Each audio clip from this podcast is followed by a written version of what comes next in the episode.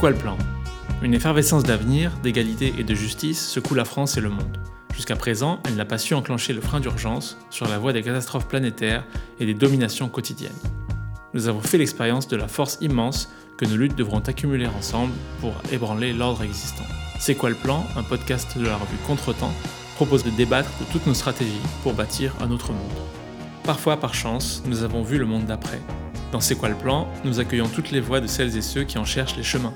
Tous les guides de survie, les programmes, toutes les transitions, les planifications, tous les plans d'attaque nourrissent le débat stratégique. D'une façon ou d'une autre, les empires d'aujourd'hui seront les cendres de demain. Ils pourraient bien entraîner l'humanité dans leur chute. Alors, quel autre horizon nous reste-t-il? Que faire pour l'atteindre? Nous vous offrons une nouvelle réponse à chaque épisode de C'est quoi le plan? Bonjour à toutes et à tous. Nous sommes vraiment très ravis à l'équipe de Contretemps de vous retrouver pour cet épisode nouveau de C'est quoi le plan? Donc c'est le podcast stratégique de la revue Contretemps. Et je suis particulièrement euh, heureuse de recevoir euh, Razmi Kecheyan et Romaric Godin. Bonjour à tous les deux. Bonjour. Bonjour. Vraiment un très grand merci d'avoir accepté cette euh, invitation. On est vraiment euh, euh, très heureux et heureuse de vous recevoir parce que on a vraiment très envie de discuter avec vous de questions stratégiques et c'est le but de justement ce, podcast et c'est vraiment très important que vous ayez accepté parce que vous faites partie de ces figures, de ces personnalités qui nous aident vraiment à, à, penser non seulement le système tel qu'il est, mais de véritables alternatives émancipatrices. Alors donc pour rappel, euh, Romaric, euh, tu es journaliste, euh, tu es spécialisé dans les domaines économiques, notamment la macroéconomie. Tu es auteur de plusieurs ouvrages, et notamment La guerre sociale en France, qui est paru à La Découverte, et puis plus récemment chez 1018, La monnaie pourra-t-elle sauver le monde? Et donc, tu te poses justement des questions, aussi bien sur l'analyse de fond que sur les, des perspectives, et notamment des perspectives stratégiques.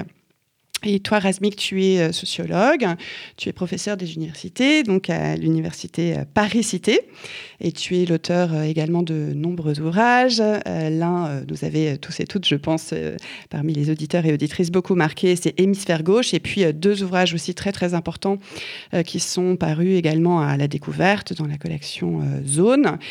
D'une part, La nature est un champ de bataille, donc essai d'écologie politique. On va bien sûr revenir sur chacun de ces ouvrages. Et plus récemment les besoins artificiels. Euh, comment sortir du consumérisme alors avec vous, on va discuter à la fois de l'état euh, du capitalisme et la façon dont on peut le caractériser, dont on peut le nommer, mais pas seulement, euh, la façon dont on peut l'analyser, et là encore euh, une fois dans une perspective stratégique.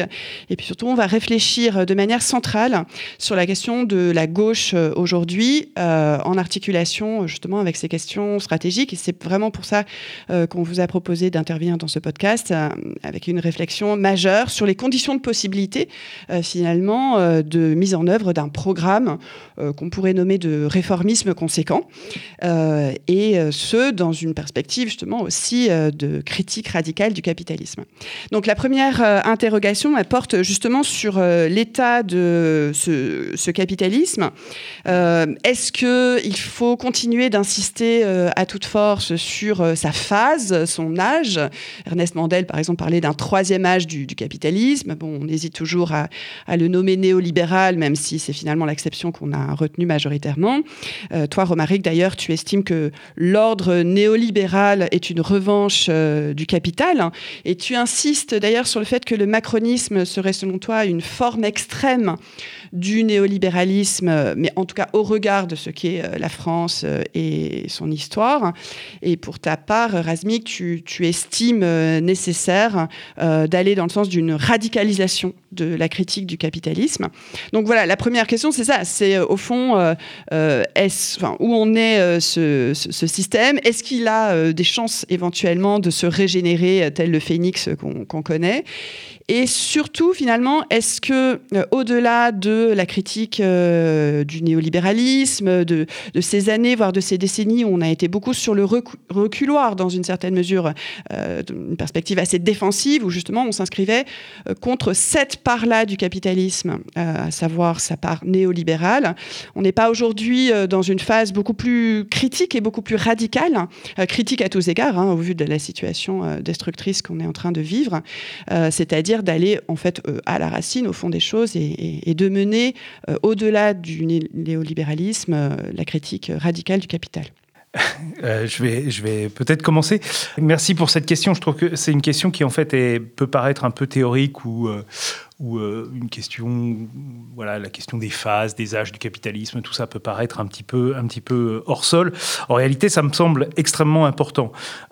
pourquoi? Parce que je pense que la distinction que tu fais entre la critique du néolibéralisme et la critique du capitalisme euh, est pour moi de moins en moins pertinente, euh, tout simplement parce que, en fait, d'abord, euh, si on est dans une perspective où le capitalisme, et c'est ce que j'essayais de défendre dans, mon livre, le néolibéralisme, est une phase, un mode de gestion du capitalisme. la critique du néolibéralisme jusqu'en 2020, on va parler d'après ensuite, est une critique en fait du capitalisme, du capitalisme tel qu'il est en fait. Pas très bien l'intérêt de critiquer le capitalisme manchesterien du milieu du 19e siècle en, 2019, à part dire qu'effectivement il était ce qu'il était, mais euh, il n'y a pas de construction stratégique à partir de ça. Euh, le, fait est que sur les 40 dernières années, la forme néolibérale du capitalisme, c'est-à-dire, dans, mon analyse, une forme où l'État et le capital euh, s'aligne en quelque sorte, aligne ses intérêts et en fait mène une guerre contre euh, les intérêts du monde du travail. Euh, cette forme du capitalisme, elle s'est généralisée avec évidemment des nuances nationales dont on peut discuter, mais elle s'est généralisée. Alors, à partir de 2008 et encore plus à partir de 2020, cette forme du capitalisme entre en crise, en quelque sorte. Euh, on voit bien, avec évidemment la, pandémie, que euh, les structures néolibérales sont incapables en fait de faire face à cette, face à cette crise-là. Ça a été le cas aussi en 2008. En 2008, il y a eu une sorte de retour de bâton après la crise de la zone euro. On a essayé en fait de rétablir un ordre néolibéral. Et puis bon, voilà, là, ça, ne fonctionne plus. Je vais très vite, hein, évidemment, on peut dire, c'est un peu plus compliqué que ça. Euh, d'accord. Euh, ce qui est en train de se passer là, c'est que effectivement, on a une nouvelle mutation euh, du système capitaliste qui cherche en fait des moyens de survie, tout bêtement, hein, et des moyens de continuer en fait à fonctionner de façon efficace de son point de vue. Dans ce cadre-là, il y a plusieurs façons de voir les choses. On peut considérer que cette nouvelle, euh, cette nouvelle organisation est finalement une mutation du, du, du néolibéralisme euh, vers quelque chose d'un peu plus étatique. Hein. Comme on l'a dit, le néolibéralisme n'est pas la négation de l'État, n'est pas un fondamentalisme de marché, c'est précisément cet alignement capital-État. Euh, capital donc, est-ce que à ce moment-là, on va pas avoir une forme de néolibéralisme très étatisé, hein, euh, où l'État prendrait en charge euh, de façon assez incroyable les intérêts du capital? Je, pense évidemment à ce qui s'est fait pendant la, crise, la du Covid, hein, où l'État a pris en charge sans contrepartie l'essentiel des, coûts de production des entreprises. Bon. Euh, est-ce que c'est ça? Est-ce que c'est une nouvelle phase du capitalisme? Là, bon, c'est un petit peu, un petit peu tôt, je pense, pour pour se prononcer. Ce qui me semble euh, important de voir, c'est finalement euh, lorsque l'on va chercher à sauver le capitalisme dans sa phase historique actuelle, qu'est-ce qu'on va essayer de sauver? C'est-à-dire qu'est-ce que dans, un, une perspective finalement de réforme du capitalisme, euh, dans un sens plus social ou dans un sens plus, euh, euh, plus équilibré, est-ce que d'une part, cette réforme du capitalisme, compte tenu de la situation actuelle, elle est possible et d'autre part, est-ce qu'elle est souhaitable? Donc ça, c'est à mon avis les vraies questions qu'on doit poser et pour ça, on doit, se, on doit revenir en fait au fondement même du, du, capitalisme, c'est-à-dire comment il fonctionne et quelle est sa situation actuelle concrète d'une certaine façon. Moi, je pense qu'il faut regarder sur le temps un peu plus long quel est l'état concret du capitalisme.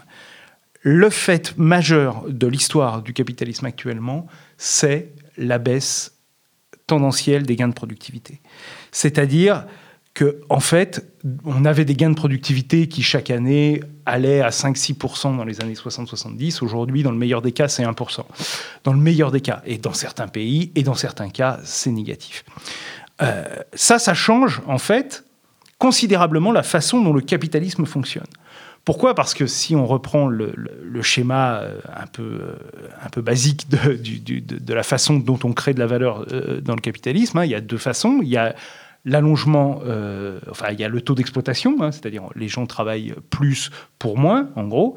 et puis il y a l'augmentation de la productivité qui permet précisément de dégager du, plus de valeur avec moins de, moins de travail.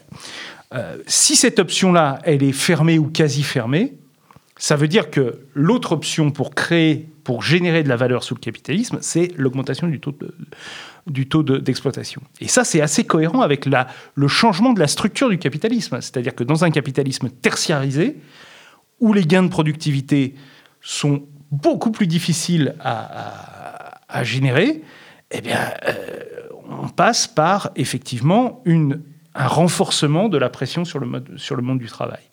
Ce qui veut dire, pour revenir à euh, la première interrogation qu'on avait, que dans la phase actuelle du capitalisme, et peu importe la façon dont on l'appelle, la, sauvegarde du capitalisme passe de toute façon, quel que soit le biais en fait qu'on va euh, utiliser, par une augmentation du taux d'exploitation. Euh, et, donc il faut savoir, à mon sens, que la sauvegarde euh, du capitalisme ou la recherche de solutions à l'intérieur du capitalisme ne peut pas faire euh, l'abstraction de ce fait majeur. C'est-à-dire qu'en fait, à chaque fois qu'on va chercher une solution à l'intérieur de ce système économique, de ce mode de production, on va se retrouver face à, cette, euh, face à ce défi-là, qui est que pour fonctionner, ce, ce, mode de production doit créer de la valeur et que pour créer de la valeur dans, la, dans les situations historiques et concrète actuelle, il est obligé, en réalité, d'augmenter le taux d'exploitation euh, du travail. Et ça, je pense que c'est pour ça qu'on doit absolument, à mon sens, euh, aujourd'hui, effectivement, euh, comme le dit Razmig, radicaliser la critique et au-delà des phases qui sont importantes, parce qu'il faut, en fait, critiquer le, mode de, réalisation actuel du, capitalisme. Mais au-delà de ça, il me semble qu'en fait, il n'y a pas véritablement de porte de sortie au-delà même du, du, problème écologique, de porte de sortie pour le monde du travail à l'intérieur du système euh, capitaliste. Oui, merci beaucoup, Romaric. En fait, voilà, je, pose ma question différemment, je la reformule pour euh, qu'elle ait un sens au-delà de ce que tu disais tout à l'heure sur le fait qu'elle pourrait apparaître euh, trop théorique et trop abstraite. Mais c'est précisément l'enjeu, c'est de savoir si euh, un réformisme du capital est possible. Et c'est en fait ce qui va aussi guider tout, cette, tout cet entretien. donc, récemment, là, euh, on a recirculé euh, une interview du général de Gaulle en juin 1968 où il faisait une critique euh, du capitalisme assez étonnante, mais en réalité pas tant que ça quand on connaît sa, culture politique, d'un mélange de catholicisme social et d'action française lointainement. voilà, d'un côté, il disait que le, capitalisme est producteur de richesse et d'expansion, etc., et que de l'autre, le problème du capitalisme, c'est que il génère de l'inégalité par euh, la structure même euh, des, de la propriété donc, euh, et des rapports de production. Mais donc, en fait, beaucoup qui ont découvert récemment cette, cette intervention se disaient que, formidable, le général de Gaulle était en quelque sorte anticapitaliste et gauchiste, alors qu'en réalité, tu parles bien sûr à juste titre du néolibéralisme comme une manière pour l'État et le capital de s'aligner. il y avait une autre manière que prenait de Gaulle, à savoir justement l'association capital-travail, la participation, l'intéressement, c'est-à-dire finalement une manière pour les exploités de contribuer très largement à leur exploitation en, en, étant supposément intéressés aux, intérêts du, capital. Donc en fait, la question sous-jacente à mon interrogation sur les phases du capitalisme et la nécessité d'aller dans la, dans la critique radicale du capital, c'est qu'en effet, il faut toujours, là récemment, depuis quelques décennies, euh, pour le capital, essayer de compenser cette baisse tendancielle du taux de profit que tu, que tu as évoqué. C'est toujours euh, l'exploitation que ça passe. Et donc, l'interrogation, c'est est-ce que finalement, euh, pour être plus politique dans, ce questionnement, est-ce qu'une social-démocratie est possible? Razmik. Belle question. Euh, bon, il y a évidemment des analyses largement convergentes avec, avec celle de Romaric et d'ailleurs, euh, d'ailleurs les tiennes. Je voudrais juste faire un pas de côté ou un pas en arrière pour revenir sur euh, certains aspects de ce que disait Romaric et puis j'en, viens à ta, question qui est évidemment la question stratégique centrale. Il me semble que la première chose à dire, c'est que depuis les années 90, la première moitié des années 2000, on a quand même considérablement progressé dans le bon sens. C'est-à-dire que le terme même de capitalisme avait disparu, je pense, de l'espace public, ou quasiment il avait été naturalisé à un tel point ce système après la chute de l'Union soviétique que d'une certaine manière c'était plus un objet de débat.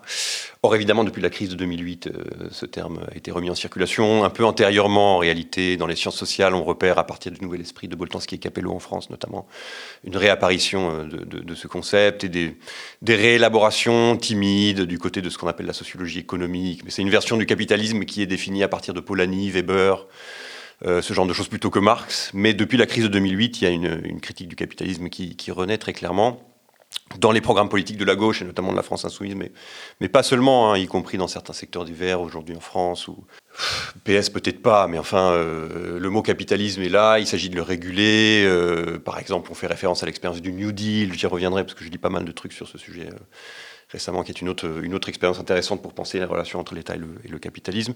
Donc en gros, depuis une vingtaine d'années, il y a une réapparition du mot capitalisme lui-même, de sa critique, d'élaboration euh, plus ou moins convaincante sur, euh, sur le sujet. Et ça, je pense, c'est quelque chose de très positif.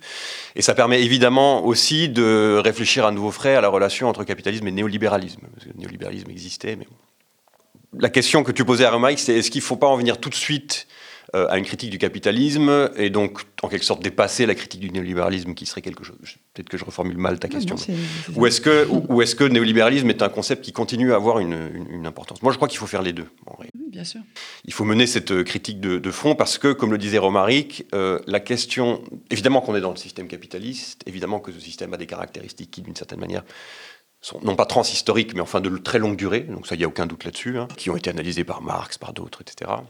Mais il est évident aussi que la périodisation du capitalisme, la question de savoir si on est ou non, tu citais Mandel, euh, dans un capitalisme tardif, euh, tardif ça veut dire en gros euh, qui va mourir de manière imminente, c'est ça que ça veut dire, ou pas, est une question absolument fondamentale. Et pour ça, le concept de néolibéralisme, à mon avis, reste, reste utile dans ses élaborations les plus, les plus contemporaines. Est-ce qu'aujourd'hui on est dans un néolibéralisme autoritaire, comme dirait notre ami Grégor Chamaillou Et qu'est-ce que ça veut dire néolibéralisme autoritaire? L'un de tes derniers articles, Romaric, porte sur la question des relations mouvantes entre banque centrale et gouvernement. Bon, c'est une question qui est centrale stratégiquement. Euh, il y a aujourd'hui des tensions, je vous invite à lire le dernier article de Romaric, ou l'un des derniers, qui est vraiment absolument euh, fascinant, euh, et où on voit tout de suite des hypothèses stratégiques concurrentes émerger. Il n'est pas du tout anodin de savoir qui, dans la relation, dans le rapport de force entre gouvernement et banque centrale, va l'emporter. Par exemple parce que les gouvernements sont élus et que les banques centrales ne le sont pas. Euh, et par conséquent, le terrain stratégique sur lequel les gauches vont manœuvrer dans les années qui viennent dépendra aussi de la question de savoir si les banques centrales, leur activité, leur politique monétaire va être assujettie ou non, comme elle l'était avant la phase d'indépendantisation des banques centrales, euh, des considérations qui sont politiques, etc. Et donc ça, c'est une nouvelle phase du néolibéralisme qui n'est pas anodine si on l'observe du point de vue du prisme, du prisme stratégique. Donc tout ça pour répondre à un peu ce qui était ta manière de poser le cadre de départ, qui est une question absolument centrale. Il faut à la fois comprendre comment le capitalisme lui-même évolue, mais aussi quelles sont les caractéristiques durables dans le long terme de, ce capitalisme, et d'autre part essayer de comprendre si euh, le néolibéralisme que nous avons sous les yeux aujourd'hui est un néolibéralisme qui est fondamentalement de nature différente du vieux néolibéralisme, celui qui est antérieur à la crise de 2008, celui qui est antérieur à la pandémie, et si oui, selon quel selon quelles caractéristiques. Et encore une fois, ça c'est un exercice en partie analytique, académique, intéressant, mais ça a des implications stratégiques euh, absolument, euh, absolument fondamentales. Alors, pour en revenir à, ta question sur euh, les stratégies politiques à mettre en œuvre dans, ce, dans ce contexte, en réalité, l'hypothèse stratégique à partir de laquelle moi je travaille, mais là on, entre vraiment directement dans la question de, la stratégie, c'est que dans un système aussi complexe, mouvant et à, à, certains égards incertain euh, comme celui dans lequel on se trouve, la seule stratégie valable, c'est une stratégie mixte.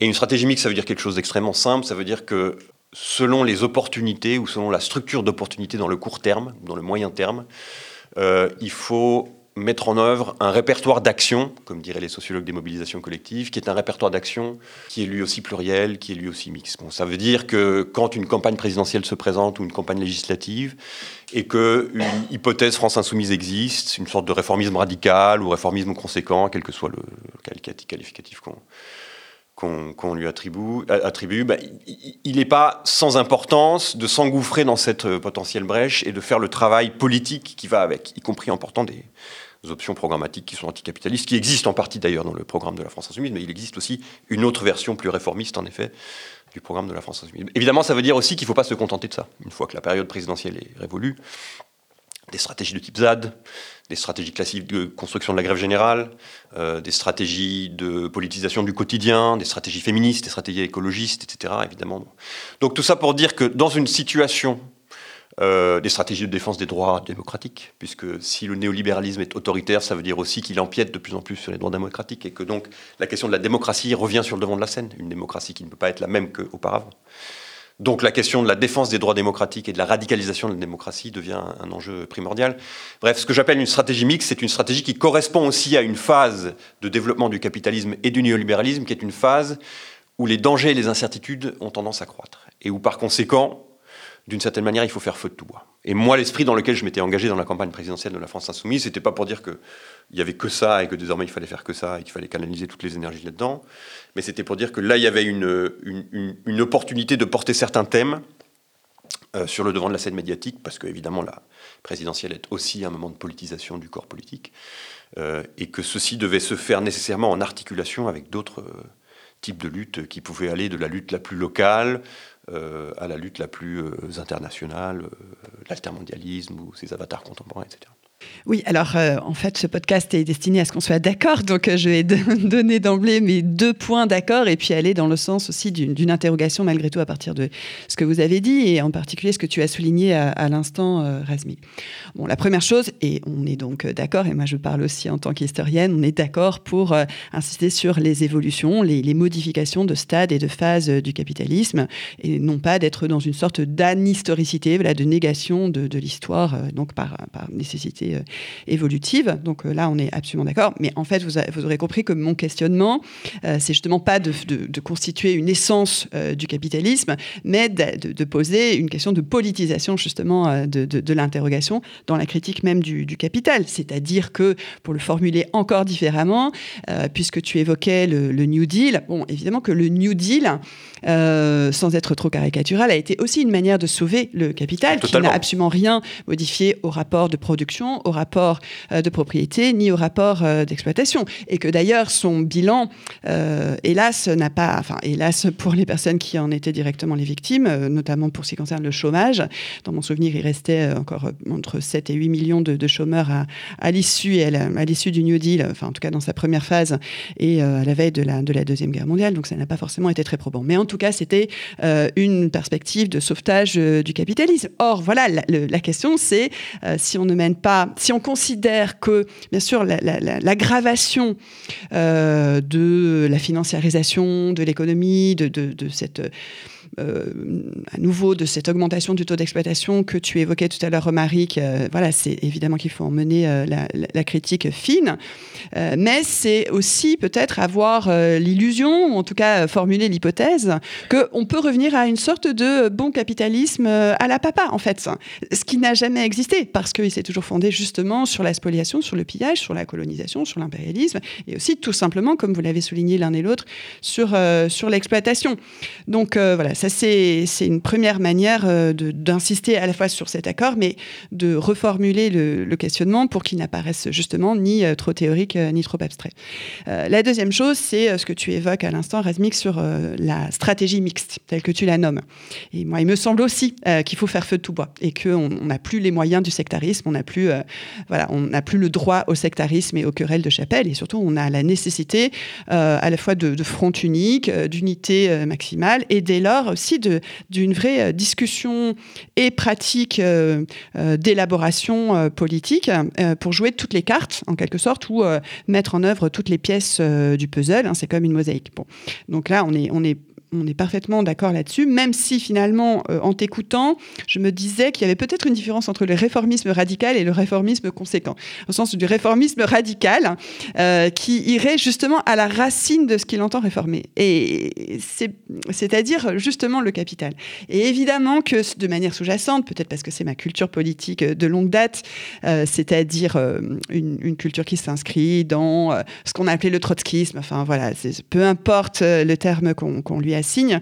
Mais en tout cas, ce qui m'intéresse notamment dans euh, cette culture politique, en termes stratégiques, c'est ce que Trotsky avait appelé le, programme de transition. Et je pense que euh, même s'il a été rédigé en 1938 et sans aucun fétichisme de Trotsky, euh, il a vraiment son efficace. Il a toujours sa pertinence aujourd'hui. Or, en vous écoutant, justement, et pour moi, ça va être vraiment aussi un fil dans la poursuite de ce podcast, c'est un réformisme radical poserait en fait euh, des, revendications que on, aurait pu euh, en son temps nommer euh, transitoires, c'est-à-dire qui interrogent en fait le système qui vient buter justement sur son sur son fonctionnement et qui dès lors le remet en cause. Voilà.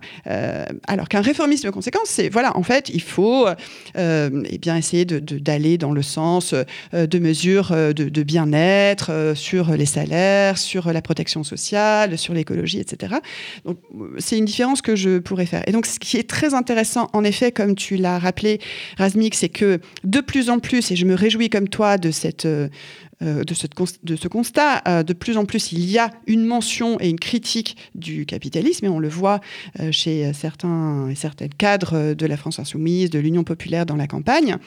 Mais la question, c'est est-ce que justement les propositions politiques qui sont émises par l'Union populaire, la France insoumise ou la NUPES, sont à la hauteur de cette critique? Autrement dit, je ne vais pas dire il faut dire la vérité, mais mais quand même, à mes yeux, une chose très importante, c'est de, bien sûr, on peut avancer un programme réformiste conséquent, mais si on ne dit pas dans quelles conditions de possibilité il serait ou sera mis en œuvre, alors, euh, justement, toute la politisation dont tu parles, et bien sûr que les élections sont importantes, et peut-être qu'on va pouvoir y revenir plus précisément, mais cette phase de politisation, finalement, elle est biaisée. C'est comme si elle était tronquée.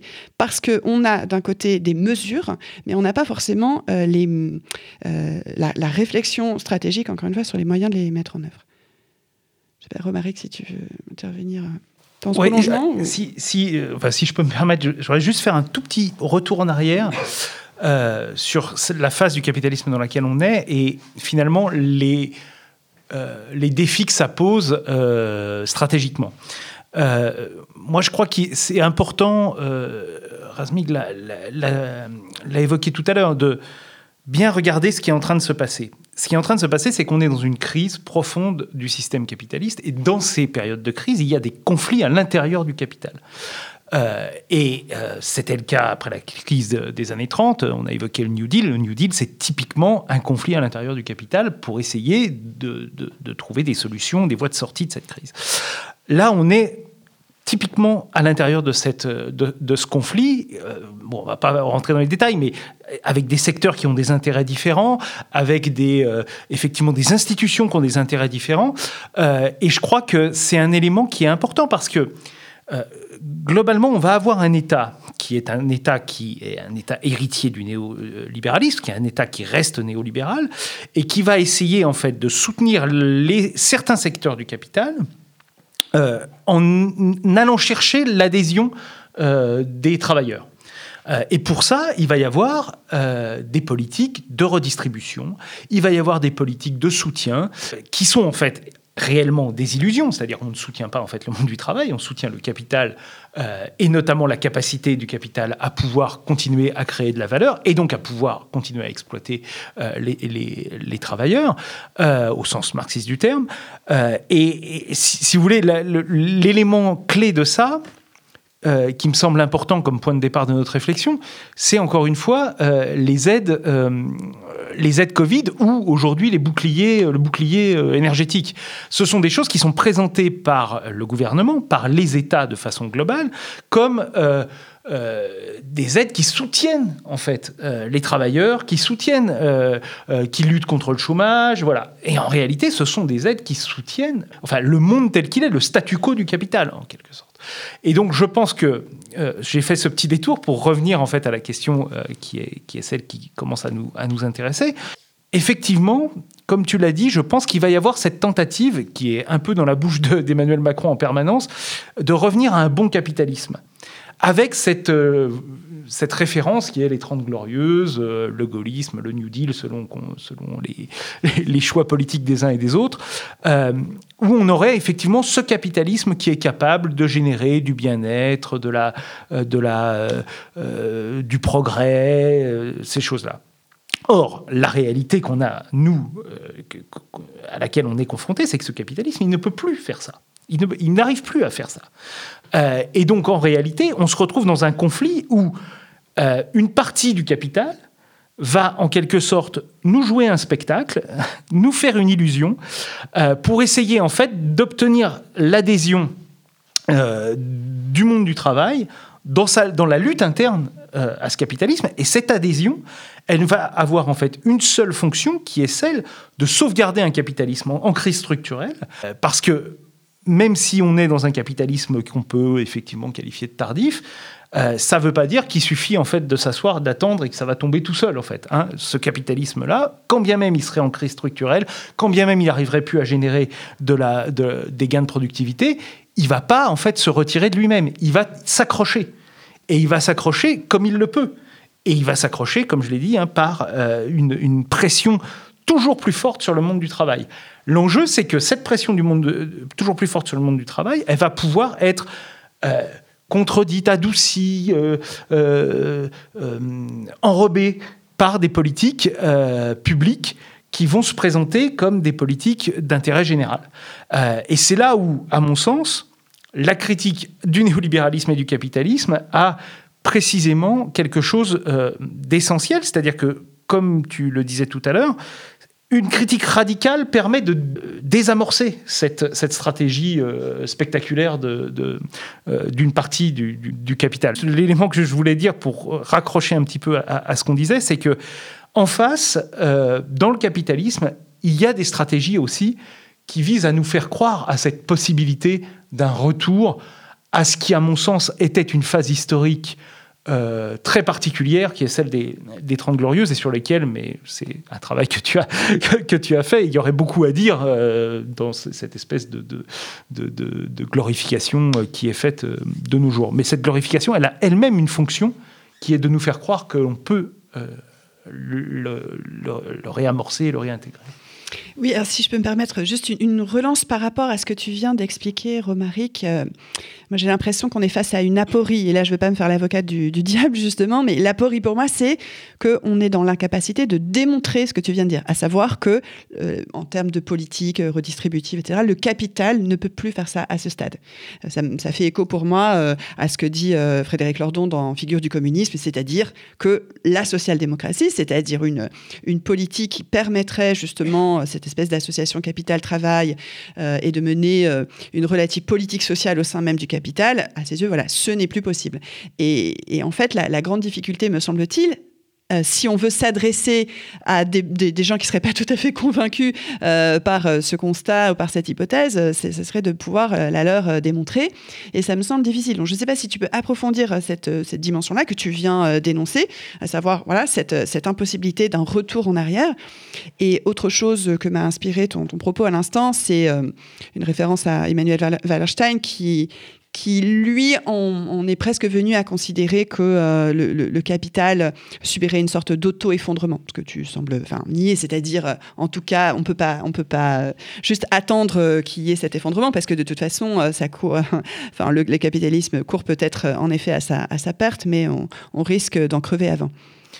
Euh, sur ce dernier point, euh, il y a d'autres euh, penseurs de l'effondrement capitalisme qui eux défendent, notamment Grossman, qui défend l'idée que, euh, bah, en fait, cet effondrement ne signifie pas une disparition. C'est-à-dire que, euh, en fait, le capital s'accroche et il est le mode présent, en fait. Et ça rejoint, en fait, la deuxième, euh, ta deuxième remarque. C'est-à-dire que la grande force du capital, malgré ses crises, malgré ses difficultés aujourd'hui, c'est qu'il est là, en fait. qu'il est là et qu'on vit tous dedans. Et que, effectivement, euh, penser l'au-delà, c'est un, geste euh, intellectuel, politique qui est extrêmement complexe euh, et qui donc nécessite forcément un travail intellectuel, un travail de terrain, un travail de, conviction qui est extrêmement complexe. Donc, le capitalisme, il va, il va profiter de cette force d'inertie d'une certaine façon et il va essayer de continuer à, à fonctionner dans euh, les conditions réelles qui sont les, qui sont les siennes. Donc tant que en fait il n'y a pas de, de, de, de, de projet, quand je dis un projet alternatif, je ne veux pas dire un projet tout fait qu'on mettrait à la place, mais quand il n'y a pas un projet de dépassement de, ce capitalisme, bah, le capitalisme il est là et puis bah, il fait sa vie. Quoi. Euh, donc euh, moi je suis pas, je, je pense pas à cet effondrement spontané. voilà, je pense à une sorte de, de détérioration où en fait progressivement, ce sont les forces, ce sont c'est le monde du travail qui ajuste parce que c'est la seule façon en fait euh, qu'a le capitalisme aujourd'hui de produire de la valeur. Et c'est là où je reviens sur la sur le début de mon propos et ta question, c'est-à-dire que à mon sens, la, réponse, c'est de pouvoir expliquer comment fonctionne réellement le capitalisme, parce que ça, c'est pas quelque chose en fait qui est aussi évident que ça pour tout le monde, euh, parce qu'il y a beaucoup, encore une fois, d'illusions, euh, euh, de discours, parce que malgré ce qu'a dit Razmik, beaucoup de gens considèrent que c'est un fait non historique, que c'est comme ça, que c'est le commerce, que c'est je ne sais pas quoi, et que donc, ben, puisque c'est là, ça doit rester. donc, essayer d'expliquer, de refaire ce travail-là, essayer d'expliquer comment le capitalisme fonctionne. C'est-à-dire le capitalisme fonctionne sur la création de valeur. Cette création de valeur, elle est issue en fait de deux éléments euh, du travail, via deux éléments, qui est l'exploitation du travail et euh, le, les gains de productivité. Si les gains de productivité, ça n'existe plus, bah, il va falloir euh, générer de la valeur autrement. Et ça, je pense que effectivement, c'est difficile à le, à, le, à le faire comprendre, mais en même temps, il y a quand même, on ne peut pas nier, et on le voit tous, il y a quand même cette insatisfaction globale. C'est-à-dire que, en fait, les gens disent Ah oui, il n'y a pas de sortie, il n'y a pas de, de, voie de sortie du capitalisme, et en même temps, tout le monde, enfin tout le monde, non, mais une grande partie, en fait, de la population sent bien qu'il y a quelque chose qui fonctionne bien, qui ne fonctionne pas. Euh, euh, les gens sentent bien que, par exemple, les emplois qui ont été créés depuis le Covid, sont pas satisfaisants, euh, que ce plein emploi que nous vend le gouvernement, mais c'est vrai aussi dans d'autres pays, ne correspond pas au plein emploi tel qu'on se le représente euh, dans, le, dans, notre, dans notre inconscient. Il y a cette insatisfaction globale. Enfin, je veux dire, si tout le monde était persuadé que ça marche bien, euh, Emmanuel Macron ferait pas 30%, il ferait 80%.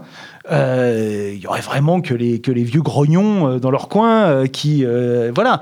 Donc on sent bien qu'il y a quelque chose qui ne qui, qui va pas. Et je pense que c'est là-dessus qu'il faut, qu'il faut travailler. Et, c'est pour ça que la stratégie que tu indiquais de réformisme radical, ou en tout cas de radicalisme, me paraît intéressant. C'est-à-dire que la fonction du radicalisme, c'est d'aller chercher vraiment, d'aller travailler en fait cette interrogation sur les racines euh, de, de, ce malaise, de cette, euh, de cette insatisfaction, et de justement montrer que le capitalisme n'offre pas de perspective à l'intérieur de cette, euh, euh, enfin, n'offre pas de perspective de sortir de cette, insatisfaction. Donc, euh, euh, je ne sais pas si j'ai été très clair, mais pour moi, c'est, c'est, c'est quand même assez évident qu'il y a une tension. La, la question est, est, plutôt de savoir pourquoi les gens, en fait, cherchent des solutions à l'intérieur du système. Euh, et donc il faut, et il faut aller au contact, il faut travailler. Et je pense que la situation actuelle offre des perspectives. L'inflation offre des perspectives en fait. La question que aujourd'hui le, les salaires réels, les revenus réels des gens sont sous euh, pression et que ça ne fonctionne pas, eh bien ça entraîne naturellement une réflexion sur comment ton salaire est formé, pourquoi tu n'arrives pas à avoir d'augmentation de salaire, pourquoi ton patron te le refuse, euh, pourquoi on nous dit que c'est le plein emploi et puis les salaires augmentent pas. Euh, qu'est-ce qui fait que voilà ça marche comme ça? Euh, ça, à l'intérieur du, à l'intérieur du fonctionnement du capitalisme, il y a des réponses, mais pardon, elles sont pas très satisfaisantes euh, du point de vue du monde du travail. Donc, là encore, pour reprendre cette idée de stratégie mix et de, et de faire feu de tout bois, bah, là, il y a quelque chose sur lequel on peut s'appuyer pour porter une critique plus radicale et montrer l'impasse. Mmh. Romaric, donc tu parles de, tu insistes beaucoup sur l'exploitation du travail et on peut la coupler à l'exploitation de la nature, euh, comme tu montres très bien, Razmig, dans euh, notamment La nature est un champ de bataille. Sur ces questions et en particulier, si je peux me permettre de reglisser mon interrogation sur, voilà, un retour en arrière n'est plus possible, c'est-à-dire euh, voilà, un, néo New Deal ne serait plus véritablement possible. Bon, qu'est-ce que, comment tu vois les choses? Euh, moi, je suis absolument convaincu qu'un retour en arrière n'est plus possible. Je suis convaincu aussi euh, de ce que vient de dire Romaric, c'est-à-dire que l'effondrement, euh, c'est pas forcément la disparition, c'est deux choses tout à fait différentes. Le capitalisme n'a pas du tout besoin que les gens soient heureux, épanouis, non aliénés, etc. Le capitalisme peut parfaitement se satisfaire d'un monde de dévastation, enfin, dans une certaine mesure, évidemment. Euh, donc je ne pense pas que ces, thèses, disons, qu'on appelait autrefois catastrophistes, et notamment dans notre tradition commune, le trotskisme, puisque moi aussi je suis de culture trotskiste et j'y tiens beaucoup parce que c'est quelque chose qui m'a qui m'a formé intellectuellement et à quoi je reviens régulièrement. On en reparlera peut-être plus tard d'ailleurs. Euh, donc je ne pense pas du tout que effondrement et disparition ce soit, ce soit la même chose. Non, mais un des aspects du problème, et c'est là aussi, euh, je, du coup, je réinjecte un peu de discussion stratégique sur cette, dans, le débat, mais on, on y est de toute façon. Une des raisons pour lesquelles les, gens ne nous suivent pas, c'est parce que je pense que, en gros, depuis le dernier tiers du XXe siècle, la gauche, dans toutes ses composantes, mais notamment euh, la gauche euh, radicale, révolutionnaire, euh, a abandonné l'élaboration sur les modèles alternatifs au marché et au capitalisme, tout simplement. Autrement dit, ce qui avait été le mot d'ordre de la gauche révolutionnaire, qui est celui de planification, aujourd'hui on dirait planification écologique, quelque chose à quoi on consacre pas assez d'énergie. C'est pas exclusif d'autres choses, évidemment. C'est pas exclusif de ZAD, c'est pas exclusif de réflexion à la Frio, à la Lordon, etc. Évidemment, tout ça est tout à fait compatible et il faut réfléchir aux compatibilités. Mais je veux dire, l'hypothèse centrale, il me semble, de la gauche révolutionnaire au XXe siècle a été celle selon laquelle une coordination euh, économique alternative au marché était possible et qu'elle avait pour nom la planification. Évidemment, ça a été un échec dans la plupart des cas. Et évidemment, Surtout, peut-être même, la planification historiquement a toujours eu une dimension productiviste, qui est quelque chose à quoi aujourd'hui on ne peut pas céder pour les raisons que tu viens d'indiquer, qui est que euh, on ne va pas euh, évidemment faire des relances productivistes aujourd'hui, euh, vu l'état euh, du climat, euh, de la nature, de la biodiversité, etc. donc l'enjeu, c'est de revisiter les expériences passées de planification, d'essayer de garder ce qu'il y a à garder, d'écarter ce qu'il y a à écarter, et surtout de coupler ça à une réflexion sur la décroissance. Il faudrait réfléchir et préciser ce que c'est que la décroissance. Et donc, il me semble que l'une des, l'une des tâches, en plus de la stratégie mix, qui, qui, qui est plus de l'ordre du répertoire d'action, là, c'est quelque chose qui est plus de l'ordre programmatique, euh, c'est de réfléchir et d'approfondir les élaborations sur qu'est-ce que c'est que la planification écologique, comment est-ce que ça marche concrètement, quel est le rapport entre l'État et cette forme de coordination. À l'intérieur de l'État, c'est quoi le rôle, le, rôle, respectif de la démocratie et de l'administration? Parce que la planification, c'est une forte dimension d'administration. Il n'y a pas de théorie critique de l'administration aujourd'hui, hélas. Et ça, c'est un truc à quoi il faut travailler. L'administration, source de l'administration de l'État, qui serait autre chose que de la bureaucratie, bien sûr. Il y a des théories critiques de la bureaucratie, bien sûr. Par exemple, chez Trotsky, d'ailleurs. Euh, mais des théories qui réfléchiraient aujourd'hui à la part respective de la démocratie et de l'administration dans une sorte de gouvernement par les besoins, pour euh, reprendre une expression de la France insoumise, euh, c'est quelque chose qui manque cruellement. Et je pense que c'est dans cette direction-là qu'il faut aller, pour toutes sortes de raisons, mais notamment parce que c'est par ce biais-là qu'on va réussir à convaincre les gens du bien fondé de notre stratégie, du fait que, en fait, la, la raison, la rationalité est du côté de la planification écologique et pas du tout du côté du capitalisme.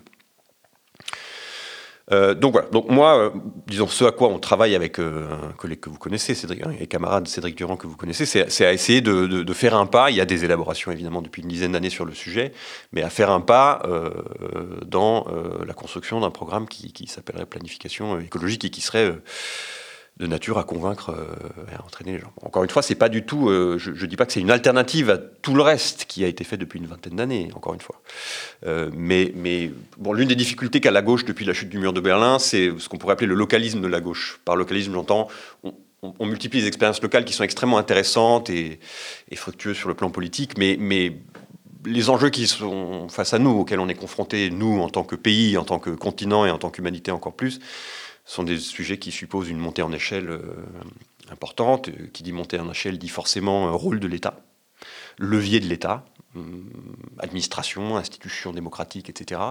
On ne fera pas sans ça, à mon avis. Et par conséquent, il faut une pensée nouvelle de l'État. Euh, en gros, il faut reprendre le fil euh, qui a été rompu au moment de la disparition de Poulanzas, en gros, pour faire bref, à la fin des années 70 au moment du suicide de Poulanzas. Euh, Poulanzas nous a légué une sorte de, trésor qui est euh, le, livre qui s'appelle L'État, le pouvoir, le socialisme, euh, qui a été rédigé dans des conditions politiques qui sont, pas, qui sont évidemment très éloignées de, des conditions actuelles. Hein. Je pense que le programme commun de la gauche et la NUPES, c'est pas exactement la même chose quand on lit ce qu'était le programme commun en termes y compris d'avancées contre la propriété, etc. Donc je dis pas du tout que c'est la même chose, mais il y, a une ambiance avec la NUPES qui rappelle, y compris d'ailleurs dans ce que la NUPES empêche de faire. C'est-à-dire que l'un des enjeux du programme commun, quand on discute y compris avec des gens qui étaient militants à l'époque, c'est que les, organes ont tout fait pour que le programme commun ne trouve pas d'expression à la base. Euh, tu, connais bien cette histoire. Euh, que, en d'autres termes, ça reste un accord d'appareil. Aujourd'hui, à la NUPES, il y a un peu cette ambiance-là, qui est d'empêcher que les choses se passent à la base, qu'il y ait des convergences militantes, on parlera peut-être du Parlement de l'Union populaire, etc. Et donc il faut reprendre le fil stratégique et théorique qui, avait été rompu à ce moment-là et essayer de reconstruire à partir de là. Je pense que Poulanza se posait toutes les bonnes questions. Il n'y a pas de théorie de la planification chez lui, donc il faut ajouter une théorie de la planification. Il n'y a pas de théorie écologique chez lui, évidemment. Donc il faut ajouter une théorie de la décroissance. Mais je pense que la solution à la situation que décrit parfaitement Romaric, c'est dans ce sens-là qu'il faut, la, trouver. Et encore une fois, j'insiste, c'est pas pour faire de l'œcuménisme à deux balles euh, et, et, de réconcilier tout le monde. C'est pas du tout ça que je suis en train de dire. Hein. Mais c'est que je pense que l'histoire des gauches, c'est l'accumulation d'expériences et que ces expériences, même lorsque ce sont des voies sans issue ou que, bon, que ça échoue, c'est quand même très important de construire une mémoire de ces expériences collectives, de sorte à essayer de trouver des solutions qui, qui fonctionnent. Quoi. Merci beaucoup.